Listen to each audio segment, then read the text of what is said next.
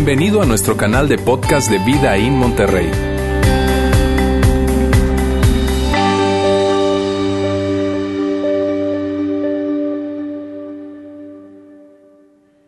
Y tú y yo la verdad que tampoco lo creeríamos. Porque ¿quién en su sano juicio va a esperar que alguien resucite?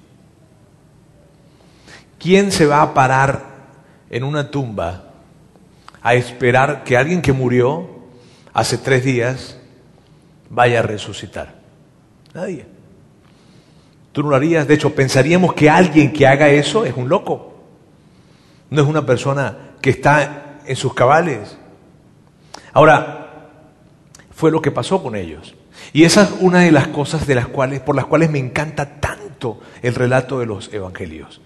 Porque el relato de los evangelios muestran las cosas como fueron y relatan cada uno de los acontecimientos de una manera tan verídica que muestra a un grupo de seguidores de Jesús, a la gente más cercana que él tenía, sin la menor eh, o sin el menor pensamiento de que él iba a resucitar. Ellos no creyeron que iba a resucitar. El relato lo demuestra, lo evidencia y vamos a verlo juntos. Dice, el sábado al atardecer, cuando terminó el día de descanso, y al terminar el día de descanso implicaba entonces que podía salir a hacer cualquier cosa que se considerara un trabajo. María Magdalena, Salomé y María, la madre de Santiago, fueron a comprar especias para el entierro a fin de ungir el cuerpo de Jesús, o para el entierro o para volverlo a embalsamar. ¿Y por qué fueron a comprar las especias ellas el día, al finalizar del día de descanso? Porque no las habían comprado con anticipación. Y no las habían comprado con anticipación porque todo sucedió demasiado rápido. El jueves en la noche apresaron a Jesús. El viernes en la mañana se enteran todos que está apresado y que está siendo enjuiciado de una manera totalmente injusta. Y luego ese mismo día, ese mismo día es crucificado, muere y ese mismo día, al atardecer, él es sepultado. Todo sucedió muy rápido. Y para ellos eso fue una gran conmoción, porque no era tan solo de que estaba muriendo alguien cercano, no era tan solo que estaba muriendo, bueno, está muriendo algún, alguien que nosotros amamos porque tenemos una relación familiar con él y no queríamos que muriera y en fin no esperábamos que muriera, no se trataba solamente de eso, se trataba que estaba muriendo su maestro, estaba muriendo el hacedor de milagros, estaba muriendo quien ellos consideraban que de alguna manera él venía del cielo, él era el Hijo de Dios, estaba muriendo quien ellos albergaban con una gran, gran esperanza que fuera el Mesías que había sido anunciado. Y por eso el impacto para ellos fue tan grande. Porque ellos, después de tantos años andando con Él, después de varios años viéndolo, como Él sanaba gente, como hacía milagros, como hacían cosas increíbles, como cuando lo escuchaban hablaba de una manera espectacular, y dijeron, Él es el Mesías. Y albergaron esa esperanza en su corazón y de repente muere. Y al morir muere, muere la esperanza. Porque la posibilidad de que Él fuera el Mesías, la posibilidad de que fuera el Cristo, la posibilidad de que Él fuera enviado por Dios, se fue. Porque Dios no va a permitir que su Hijo, que Cristo, el enviado, el Mesías, muriera en una cruz. Y por eso hay tanta conmoción alrededor de ellos. Y estas mujeres vieron cómo Jesús murió. Vieron, lo vieron en la cruz. Y luego ellas siguieron a Nicodemo y a José de Arimatea, quienes probablemente tuvieron que haber pagado para que les entregaran el cuerpo porque no era lo que se hacía con las personas que eran crucificadas. Sin embargo, ellos lo hicieron, estas mujeres siguieron a Nicodemo y a Jesús de Arimatea con el cuerpo y vieron cómo fueron colocados dentro de una tumba. Y luego vieron cómo fue colocada una piedra al frente de esa tumba. Y ellas estaban realmente en conmoción, ellas y todos los que estuvieron cerca de Jesús. Dos noches después, ellas se levantan y cuando era muy temprano todavía, ellas deciden ir a la tumba y deciden ir probablemente para, para tratar con sus emociones, probablemente para de alguna manera despedirse, no sé, no iban a, otra cosa más. De hecho, iban a volver a darle, de alguna manera, ese tratamiento que se acostumbraba a dar a las personas que morían en ese tiempo. Y esto fue lo que sucedió. El domingo por la mañana, muy temprano, justo al amanecer, fueron a la tumba. En el camino se preguntaban unas a otras, ¿quién nos correrá la piedra de la entrada de la tumba? Porque ellas estaban en ese lugar. Ellas habían visto cómo colocaron a Jesús dentro de la tumba y cómo colocaron esa gran roca allí al frente y por eso se estaban preguntando, ¿y cómo haremos entonces cuando lleguemos allá para remover la piedra? Y están todas confundidas, ni siquiera se detuvieron antes de salir a pensar en eso. Probablemente algunos hombres en el camino nos ayuden, en fin. Pero ellos iban rumbo a la tumba. Y luego, pero cuando llegaron, se fijaron y vieron que la piedra que era muy grande ya estaba corrida. Y Lucas quien investiga este asunto al detalle y quien habla con muchas personas para entender qué pasó, él describe que ellas entraron en la tumba y que no vieron a nada, a nadie, que no encontraron el cuerpo, que la tumba estaba vacía. Y eso lo describe Lucas y mira bien, sobre todo si tú eres alguien que nos está visitando el día de hoy. Y, probablemente tú, tú, tú no vas mucho a la iglesia, pero hoy decidiste venir y gracias por recibir la invitación de quien te la haya extendido, gracias por estar con nosotros. Pero si probablemente tú con respecto a la iglesia solamente vas, tú sabes, cuando hay una boda o cuando hay un bautizo o cuando un evento especial como, como el día de hoy, probablemente tú digas con respecto a la religión y a la fe, has dado pasos hacia atrás. Si te preguntan acerca de tu religión, tú dices, bueno, cristiano, católico, pero más por tradición que por una convicción real y tú estás acá, yo, yo, quiero que tú sepas esto, esto es muy importante. Ninguna de las personas que estaban cerca de Jesús, ninguna de las personas que habían estado viviendo con Él y conviviendo con Él, siguiéndole a Él, ninguno de ellos creía en la resurrección. Ninguno. Ellos no creían en la resurrección. Y por eso tú no ves a esas mujeres celebrando y diciendo, oh, resucitó. No. De hecho, cuando ellas entran a la tumba y ven que el cuerpo no está, ellas piensan o asumen lo que tú y yo pensaríamos en su lugar. Ellas dijeron, se robaron el cuerpo. O sea, ¿qué pudo haber pasado? Se robaron el cuerpo. Y luego que ellas creen eso y ven y se, se llevaron el cuerpo de nuestro Señor, ellas salen corriendo y van con los discípulos para contarles lo que acaba de pasar, porque ellas fueron las primeras personas que entraron en la tumba y que se dan cuenta que el cuerpo ya no está. Entonces regresan y hablan con los discípulos y esto es lo que les dicen. Se han llevado del sepulcro al Señor y no sabemos dónde lo han puesto. O sea, alguien entró, alguien removió la roca, alguien quitó esa roca, alguien entró, tomó el cuerpo y se lo llevó. Y entonces los discípulos que están escuchando esa historia están totalmente escépticos a lo que ellas les están diciendo. ¿Qué? ¿De qué están hablando? Y esto es lo que le dicen exactamente. Le dicen, el relato de las mujeres les pareció a los apóstoles una locura Así que no les creyeron. Ellos pensaron, ¿de qué están hablando? Y mírame bien, probablemente tú tengas en común eso con los discípulos. Y mira, puede que tú estés hoy acá y que sea la primera vez después de muchísimos años en una iglesia y tú estás con nosotros. Pero mira bien, si tú eres una persona que cree que Jesús es un personaje de la historia, ¿está bien que tú crees que sí, Jesús es un personaje de la historia? Que Jesús fue un, un gran maestro, una persona que enseñó y que habló cosas muy, muy importantes. Inclusive, hasta tú piensas que, fue una persona que vivió de alguna manera que es digna de imitar. Pero ya, el tema de la resurrección eh, ya es demasiado. Si tú piensas de esa forma, tú piensas exactamente igual que sus discípulos. Porque sus discípulos no creían en la resurrección. Y esto es tan importante a la luz de la historia y de la veracidad de la historia. Pedro cuando escucha todo esto, están los discípulos allí, Pedro y otro de los discípulos, Juan, salen corriendo de inmediato cuando escuchan a las mujeres decir que el cuerpo no está en la tumba. ¿De qué están hablando? Ustedes están hablando locuras. Claro que no descreemos. Y entonces Pedro, que era el más impetuoso de ellos, toma, se va con Juan y salen corriendo. Y no salen todos, ¿por qué? Porque si salían todos estaban corriendo el riesgo de ser apresados por los fariseos, por los judíos, por quien sea que estuvieran buscándolos, porque definitivamente ellos tenían mucho temor. Entonces salen corriendo y van a la tumba a la tumba vacía a ver qué es lo que había pasado. Y esto fue lo que sucedió.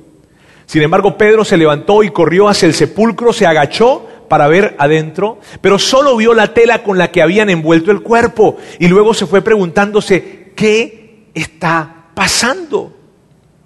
¿Qué onda con el cuerpo de Jesús? ¿Sabes qué es increíble de este relato? Que tú no ves a Pedro llegar dentro de la tumba y decir, ¡ah, resucitó! Oh, Jesús resucitó tal como nos lo había dicho, Él resucitó. No. Ellos en su mente no había por ninguna parte, por ningún lugar, la posibilidad de que Jesús resucitara. Y aun cuando el cuerpo no está en la tumba y no saben qué pasó, ellos ni siquiera fueron capaces de conectar lo que Jesús les había dicho con lo que estaban viendo, que era una tumba vacía. ¿Y sabes por qué no lo conectaron? Porque no creían en la resurrección, porque ellos son igual que tú y yo, porque nosotros no vamos a creer en que alguien va a resucitar cuando muere. Y esto es tan importante en términos de narrativa histórica, es tan importante eso. ¿Por qué? Por lo siguiente, ellos documentaron su propia incredulidad. Y tú no escribes, si vas a escribir algo que quieres que crean, tú no escribes como ellos escribieron. Ellos documentaron, escribieron, dieron a conocer al mundo que ellos no creían. Y eso, al contrario de ser algo bueno, es vergonzoso. Pero ellos no, ellos documentaron su propia incredulidad. ¿Por qué? Porque ellos no eran personas supersticiosas. Tú sabes que estaban fanáticos a una secta y entonces estaban afuera de esa tumba tratando de hacer algún tipo de ritual para que el cuerpo se levantara. No. Y es lo que probablemente esperaríamos de, una, de, de esto, ¿cierto? Pero no había gente afuera de la tumba.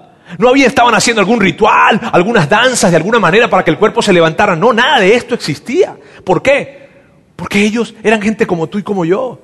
Y que estaban totalmente sacados de onda con la posibilidad de que el cuerpo ahora no está. Pero el tema de conectarlo con una resurrección jamás. De hecho, ellos, el mismo día que el cuerpo ya no estaba, el mismo día que se dan cuenta que la tumba está vacía, ellos estaban escondidos, temblando de miedo. De hecho, así lo cuenta la historia.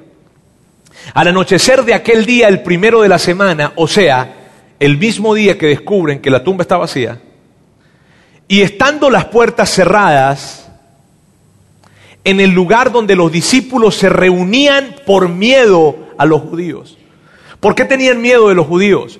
Porque ellos dijeron, ellos dijeron, mírame, si ya agarraron a nuestro líder, si ya agarraron a nuestro maestro, si ya lo tomaron a él preso, y no es que lo tomaron preso, sino que lo metieron en un juicio que fue claro y evidente para todos los que estuvieron enfrente, que fue algo injusto, y lo mataron a él, vienen por nosotros. Y que ahora su cuerpo no está, y que ahora se han, tenido la, la, la, la increíble eh, osadía de tomar su cuerpo y llevárselo. Esta gente no quiere que, que, las páginas de la historia recuerden a Jesús y lo quieren desaparecer. Vienen por nosotros, nos van a matar a nosotros. Y era obvio. Si mataron a su líder, ahora venían por ellos y estaban tan asustados y por eso tenían miedo. De hecho, luego el relato cuenta, el relato histórico cuenta que Jesús los visitó. Y cuando Jesús los visitó, mírame, ellos respondieron como tú y yo responderíamos si se nos apareciera alguien que tres días atrás murió. Esta fue la respuesta de ellos cuando viene Jesús. Entonces ellos, aterrorizados y asombrados, pensaban que veían un espíritu. Muy valientes eran los discípulos. Ahora mira, yo quiero que veas esto. Porque esto es lo que me encanta de los evangelios. Esto es porque yo, esto es la razón por la cual yo creo en la Biblia o en los, en los relatos históricos que se presentan en ella. ¿Sabes por qué? Porque en este relato no se presenta algo como que, y en ese momento se iluminó una luz y llegó al lugar y todos caímos postrados delante de él porque era el Mesías. No, y se escuchó unos ángeles, no. Y todos nos postramos, para nada. Lo que hicimos fue que nos asustamos. Porque tú y yo nos asustamos cuando vemos un muerto vivir otra vez. Y esa es la grandeza de este relato. De que no hay algo que se quiera colocar una historia para que la gente crea algo que sucedió increíble. No. Cuando vimos a Jesús en medio de esa habitación, nos asustamos y pensamos que era un espíritu. Y entonces, pero Él les dijo, ¿Por qué están turbados? ¿Por qué suben tales pensamientos a sus corazones? Jesús les dice, ¿por qué tienen tantas dudas en sus mentes? O sea, Jesús les dice, de hecho, yo no soy ningún espíritu, vengan y me tocan. Y eso fue lo que hizo Jesús, literalmente. Él sabe que están creyendo que él, es un espíritu y él los entiende. Y los entiende porque es lógico. Y entonces se acerca y le dice, amigos, no soy un espíritu, tóquenme. Y el relato, la historia nos muestra esto. Luego, un poco después, Jesús les dice esto. Y luego les dijo, cuando todavía estaba yo con ustedes, les decía que tenían que cumplirse todo lo que está escrito acerca de mí en la ley de Moisés, en los profetas y en los salmos. Jesús les estaba diciendo a ellos, óiganme, yo les había dicho a ustedes que esto iba a suceder. O sea, esto no tenía que haberlos tomado por sorpresa, porque yo les dije, ¿sí o no que les dije? ¿Acaso yo no les dije cuando estaba con ustedes esto? Pero ¿sabes qué es lo que pasaba cuando Jesús, cada vez que Jesús hablaba de la resurrección, cada vez que Jesús le decía a ellos, mira, sabes que yo me voy a morir y después de tres días yo voy a resucitar, ¿sabes qué pasaba? Que ellos se desconectaban de la conversación. Me explico, cuando alguien se acerca y habla contigo y te dice, sabes que yo me voy a morir, pero tres días después me voy a, voy a resucitar. Ah, bueno. Y era lo que pasaba con ellos. Cada vez que él hablaba acerca de esto, cada vez que él hablaba de la resurrección, porque les habló acerca de esto, ellos se desconectaban. Y Jesús les está diciendo, yo se los dije, yo les dije esto. Y, cuando él dice esto en la ley de Moisés, en los profetas y en los salmos, él, es la forma de decir, esto está escrito en la Biblia. Lo que pasa es que antes no se le llamaba Biblia, sino que se presentaba de esta manera. Entonces, eso estaba escrito, en la ley de Moisés estaba escrito. Los profetas escribieron acerca de esto y lo anticiparon. Los salmos también estaba escrito, de hecho luego, y ahorita vamos a verlo, eh, Jesús toma un texto de algo que habían escrito dos profetas, Oseas e Isaías, y esto es lo que les dice. Le dice, esto es lo que está escrito, les explicó, que el Cristo padecerá y resucitará al tercer día, y en su nombre se predicarán el arrepentimiento y el perdón de pecados a todas las naciones, comenzando por Jerusalén. O sea, hey, más claro no podía. Y yo se los dije a ustedes, pero ustedes no creyeron. Y yo lo entiendo, porque es muy difícil creer esto. Y yo lo entiendo, porque es muy difícil que realmente alguien pueda creer que alguien va a resucitar. Y entonces Jesús hizo algo que fue tan importante.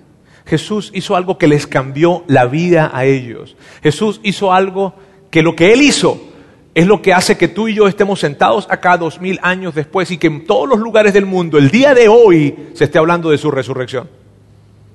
Él los vio a los ojos y les dijo esto, ustedes son testigos de estas cosas. Esto no se los contó nadie. Esto no fue una película que ustedes vieron. Esta no fue una historia de ficción que les narraron. Esto no fue escritos eh, antiguos que vinieron pasando de manos en manos, en manos, en manos de otros. Escritos ancestrales que llegaron a sus manos. No, ustedes son testigos. Ustedes vieron lo que sucedió. Ustedes me vieron morir en una cruz. Y ahora me están viendo cara a cara hablar con ustedes. Ellos fueron testigos del evento que cambió el mundo. Ellos fueron testigos del evento que cambió la historia. Y esto es lo que nosotros creemos, que la resurrección de Cristo creó el cristianismo y dio origen a la iglesia. Miren, señores, esto es tan importante, porque no se trata de que un grupo de personas fanáticas que empezaron a creer en alguien, empezaron a inventar y a escribir una historia para creer en alguien que había resucitado. No, porque antes de la resurrección no había cristianismo. Sea, no es que había un grupo de personas que se reunían, no es que la iglesia existía, la iglesia no existía antes de la resurrección. Antes de la resurrección, no sé, no, los seguidores de Jesús que se habían venido, habían venido siguiéndole por algunos años cuando lo veían sanar gente y toda esta historia, cuando él muere, se dispersaron. Cuando él, cuando él muere, se murió todo lo que él decía. Cuando él muere, toda la esperanza de que fuera un Mesías se murió. Él era un buen hombre, eh, un tipo que hablaba muy bien, pero el Cristo jamás murió. Entonces lo que hace que, lo que hace que se levante un movimiento, el increíble movimiento de la iglesia que por más de dos mil años ha permanecido, fue la resurrección. Y piensen en esto, los, las personas más cercanas a Jesús, Las personas más cercanas a Jesús no le creían que iba a resucitar y tiene toda la lógica del mundo. Porque tú y yo, si viene un amigo y nos dice que él se hace nuestro amigo y vemos que es una persona increíble y es buenísima onda y, él, él, tiene tanta bondad dentro de él, pero igual nos dice que va a resucitar, mírame, este hombre este habla bien, en fin, pero que va a resucitar. Y cuando se pone con eso yo me desconecto. Eso fue lo que pasó con ellos. Entonces, ¿qué fue lo que hizo que ellos creyeran? ¿Qué fue lo que hizo que ellos realmente creyeran que Jesús resucitó? Que lo vieron. Ellos vieron a Jesús resucitar. Y mira, y es tan importante esto. Vieron a un Jesús resucitado. Mírame, es tan importante esto. Si tú estás con nosotros el día de hoy, te digo, te invitaron y gracias por estar acá. Yo quiero que tú sepas esto. La razón por la que nosotros creemos que Jesús resucitó no es porque la Biblia lo dice. La razón por la cual nosotros creemos que Jesús resucitó es porque hubo un grupo de hombres que lo vieron y entonces documentaron lo que vieron. Y con el pasar de los años, casi 300 años después, se juntaron esos documentos y formaron la Biblia. Pero no es porque la Biblia lo dice, porque ni siquiera la Biblia existía en ese tiempo. No creemos esto porque es un cuento bonito sino porque realmente sucedió. De hecho, Mateo, Marcos, Mateo, quien vivió con Jesús, estuvo durante un tiempo con Jesús, recorrió camino con él, ve cómo muere y lo ve resucitado, documenta su experiencia con Jesús. Marcos, quien era muy cercano con Pedro, muy cercano con Pedro, recibe de primera mano todo lo que sucedió y Pedro le cuenta a Marcos cada detalle, cada historia, lo que sucedió, lo que hablaron, lo que vivieron con él. Y Marcos lo deja registrado. Lucas, quien luego, años después, él se tomó a la tarea de investigar y de hablar con diferentes personas y cotejar lo que los diferentes testimonios decían para ver si se contradecían. Porque él lo que quería era buscar la realidad de este asunto. Lucas, con una agudeza increíble, con mucho detalle, investiga, investiga, investiga a la luz de la historia, a la luz de lo que dijo él, a la luz, a la luz de lo que dijo ella, y trata de armar todo esto y ver, ¿hay contradicción? ¿Se están contradiciendo? No, la conclusión de Lucas fue esta, Jesús resucitó y lo deja documentado. Juan, quien estaba al frente de la cruz cuando Jesús muere y quien se encarga de su mamá luego que Jesús muere, escribe lo que sucedió y lo dejó documentado. Pedro, quien no tan solo dejó de creer, sino que, sino que también lo negó por miedo, después escribe al finalizar de su vida, escribió dos cartas que le envió a un grupo de personas que eran creyentes, hablándoles de la resurrección de Jesús. Santiago, quien al principio no creía, y lo de Santiago es lo más lógico, es más lógico que lo lógico. Porque Santiago, o sea, ¿cómo puedes creer que tu hermano es el Salvador? O sea, imagínate si tu hermano se te acerca y te dice, bro, ¿sabes que yo soy Salvador del mundo? ¿No le crees? ¿Qué fue lo que hizo que Santiago llamara a Jesús su Señor? Que lo vio resucitado y lo escribió.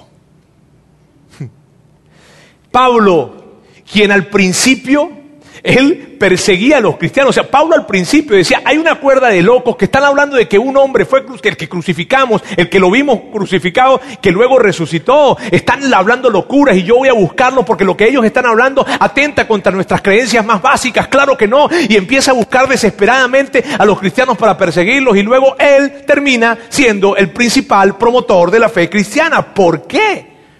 O sea, ¿por qué alguien que fue el principal detractor y perseguidor de la fe cristiana, de los cristianos, termina siendo el principal promotor? Por una sola razón, porque lo vio resucitado.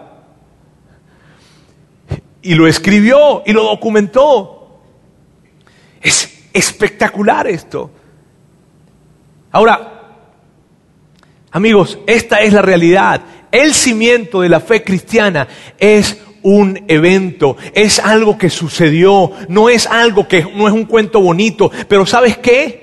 Hace tantos años que pasó esto, hace ya más, más, más, de dos mil años que pasó esta situación, o probablemente casi unos dos mil años que sucedió esto, que tú y yo lo vemos muchas veces como una película.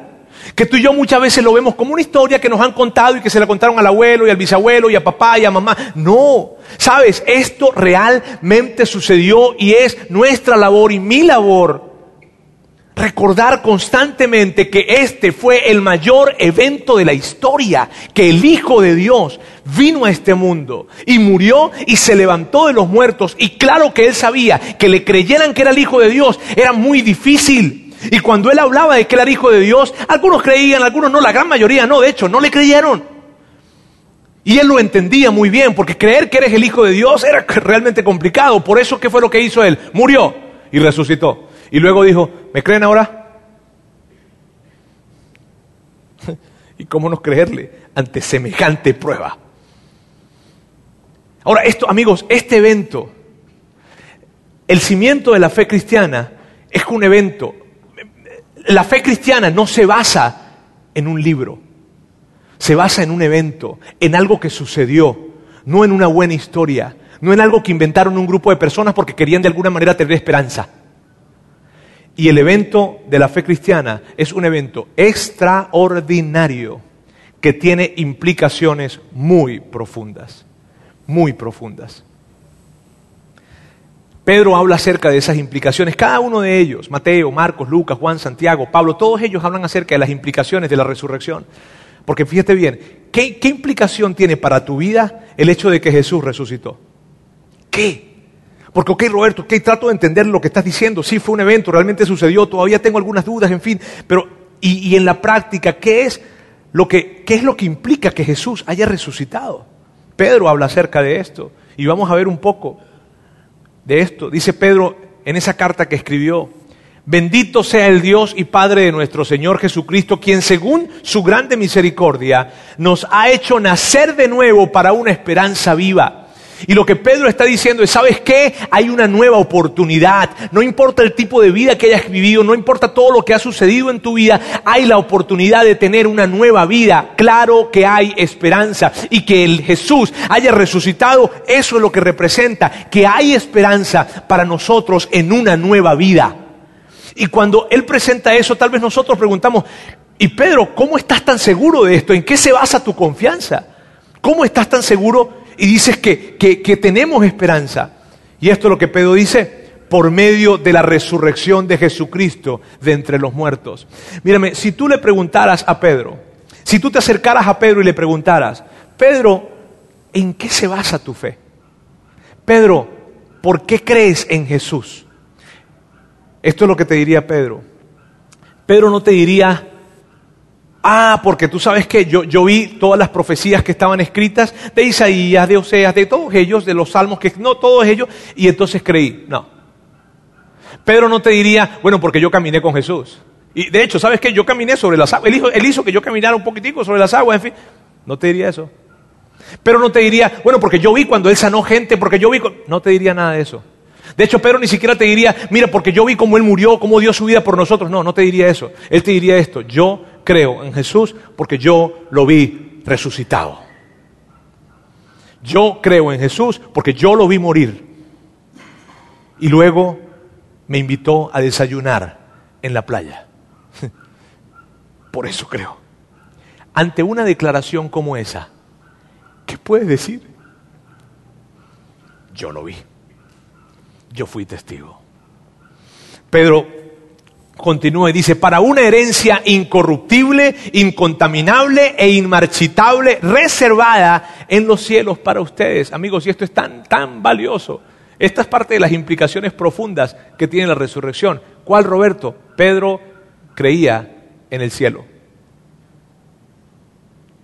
Ahora, mira, Pedro no creía en el cielo porque Pedro se crió escuchando del cielo. Porque cuando era pequeño, sus padres le hablaron y le enseñaron acerca del cielo. No, porque en los libros del judaísmo se habla muy poco acerca del cielo. De hecho, de hecho, una gran porción del judaísmo no creía que hubiese vida después de la muerte. Creían que él, la muerte, era el final de todo. Así es que Pedro no creía en el cielo porque se lo habían dicho sus padres. ¿Sabes por qué creía Pedro en el cielo? Porque Jesús le había hablado del cielo.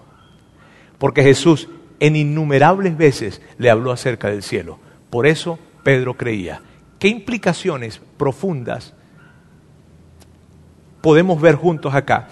Y mira bien, ¿qué pienso cuando me doy cuenta que el cielo es verdad? Y Pedro continúa y dice, en esto se alegran a pesar de que por ahora, si es necesario, ustedes estén afligidos momentáneamente por las diversas pruebas que están sucediendo. Y esto me encanta, ¿por qué? Porque la fe de Pedro no estaba basada en un Dios imaginario que iba a prohibir y que iba a impedir que las cosas malas le sucedieran a la gente buena. No, y amigos, esto es tan importante, ¿por qué? Porque probablemente tú estás con nosotros el día de hoy, pero tú te desconectaste de la fe, te desconectaste de la iglesia, te desconectaste de Dios porque viste mucha maldad en el mundo. Porque viste mucho dolor en el mundo, porque viste muchísimo sufrimiento y no puedes conciliar cómo un Dios que dice ser bueno permite que haya tanta maldad, tanto sufrimiento y tanto dolor y probablemente ese dolor y ese sufrimiento te alcanzó y te tocó a ti también. Y te tocó porque pasó algo en tu vida, porque pasó algo en tu familia, porque pasó algo. Y tal vez al ver esto, tú dices, no, no puedo conciliar un Dios que supuestamente sea bueno y permita esto. ¿Sabes? Es por eso es tan importante esta declaración de Pedro. Por lo siguiente, amigos, Pedro vio la peor cosa imaginable sucederle a la mejor persona que había conocido. Y él siguió creyendo. Porque si tú te acercabas a hablar con Pedro y le preguntabas, Pedro, ¿qué onda con la maldad en el mundo? Pedro, ¿qué onda con el sufrimiento? ¿Qué onda con, todas esas cosas malas que le pasan a los niños, a gente inocente? ¿Qué onda? Probablemente Pedro te hubiese dicho esto, no sé. No te puedo explicar eso. Yo solo sé que lo vi resucitado. Yo, no puedo darte explicación de esas cosas, cómo suceden y por qué suceden. Pero sí te puedo decir algo. Yo lo vi morir. Y luego lo vi resucitado. Y luego hablé con él. Y luego desayuné con él. Eso es lo que te puedo decir. Esa es la grandeza de estas implicaciones. Más adelante en la carta, Pedro deja de hablar de la, de la resurrección y empieza a hablar de la crucifixión. Y esto es lo que dice. Ustedes saben que fueron rescatados de una vida sin sentido. Me encanta esta frase fueron rescatados de una vida sin sentido. Y que ese rescate no se pagó con cosas corruptibles, como el oro y la plata, sino con la sangre preciosa de Cristo, sin mancha y sin contaminación, como la de un cordero. Pedro está diciéndoles, amigos, ustedes fueron rescatados de una vida sin sentido para que tengan la posibilidad de tener una relación con Dios como su Padre y ustedes sus hijos. ¿Y sabe por qué me encanta esta frase que dice que fueron rescatados de una vida sin sentido? Porque lo que está diciendo es esto, ustedes fueron rescatados para que su vida cambiara.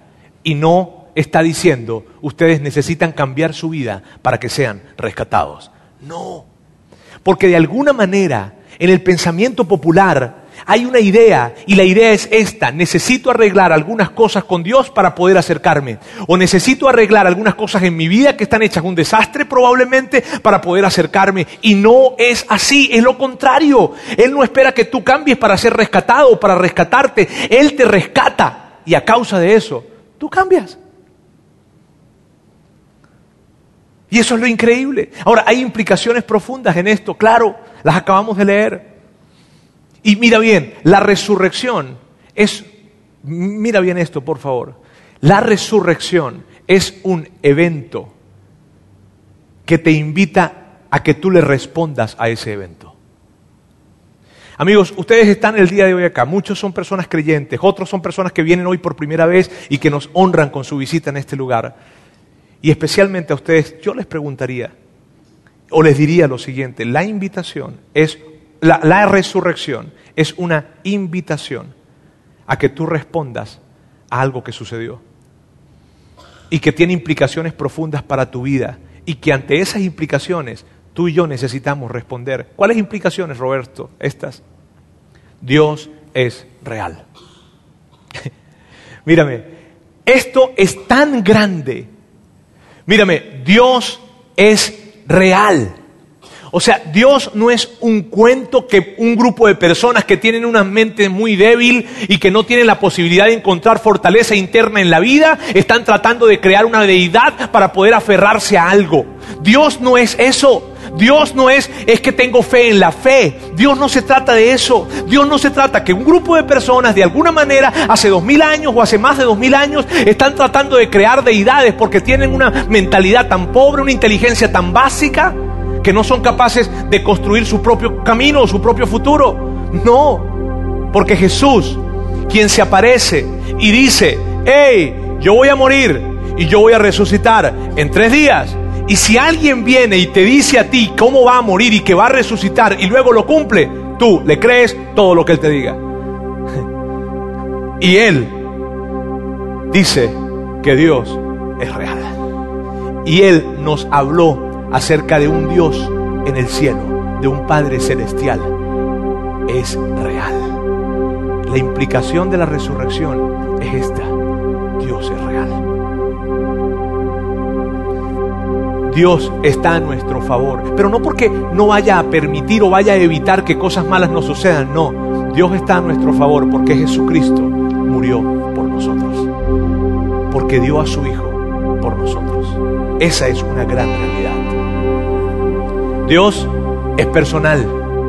No, no es, ¿sabes? Dios es personal. No se trata de alguien que está allá arriba en el cielo y que no está cercano a ti o que tienes que relacionarte de alguna manera con Dios a través de alguien. No. Dios está para ti. Dios te invita a que lo llames Padre. Dios te conoce por tu nombre. Él conoce tu nombre. El cielo es real. Amigos, y esto es tan grande. Mírame, el cielo no es un cuento que se inventaron los sacerdotes o los pastores cuando van a una funeraria y que de alguna manera tienen que decir algo para que la persona que está allí dolida, sufriendo, entonces se consuele. No. Jesús habló del cielo. De hecho, Él nos dijo que Él se iba a prepararnos un lugar para cuando nosotros vayamos allá.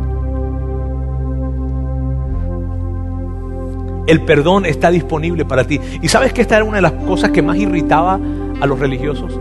Esto de que el perdón está disponible para ti. Porque ellos decían, ok, que, sane, que haga lo que quiera, pero ¿cómo se le ocurre perdonar a la gente? Perdonar los pecados de la gente cuando solamente es Dios quien perdona. Y cuando ellos decían eso, Jesús los miraba a los rostros y con una sonrisa en los labios le decía así, solo Dios es el que puede perdonar.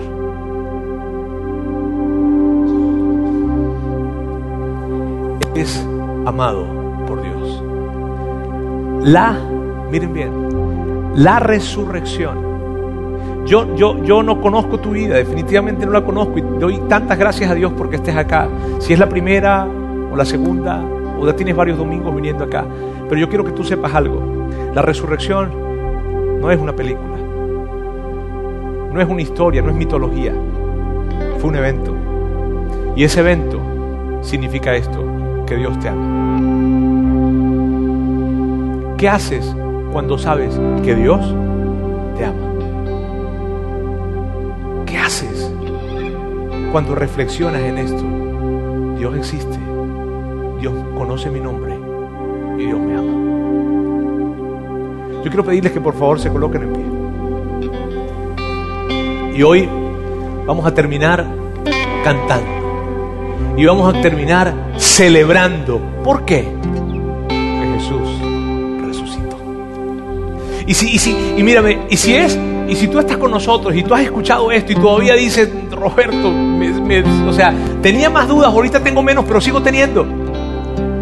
Y estás aquí con nosotros, mírame, yo quiero que tú reflexiones un poco en esto en lo que representa que la resurrección sea algo que realmente sucedió y que las implicaciones son tan grandes y tan profundas, ¿cómo vas a responder?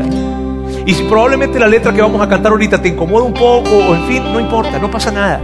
Por favor, al menos reflexiona en la letra y en lo que acabamos de decir. Pero te invitamos a que juntos podamos celebrar que Jesús resucitó.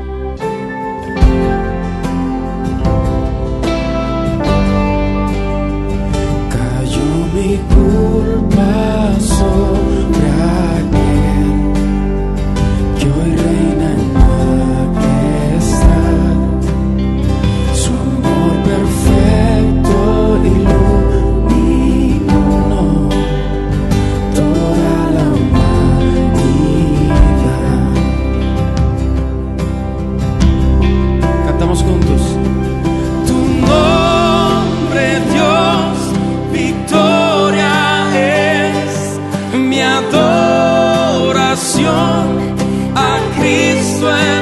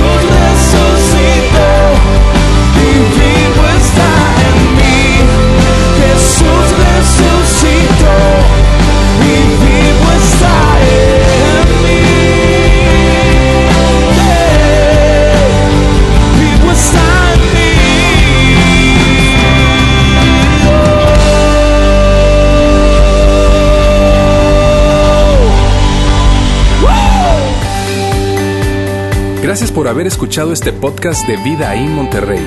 Si deseas escuchar estos mensajes en vivo, te invitamos a que nos acompañes todos los domingos a nuestro auditorio. Para más información sobre nuestra ubicación y horarios, entra a vidainmty.org o síguenos en nuestras redes sociales como Facebook, Twitter e Instagram. Nos vemos la próxima semana.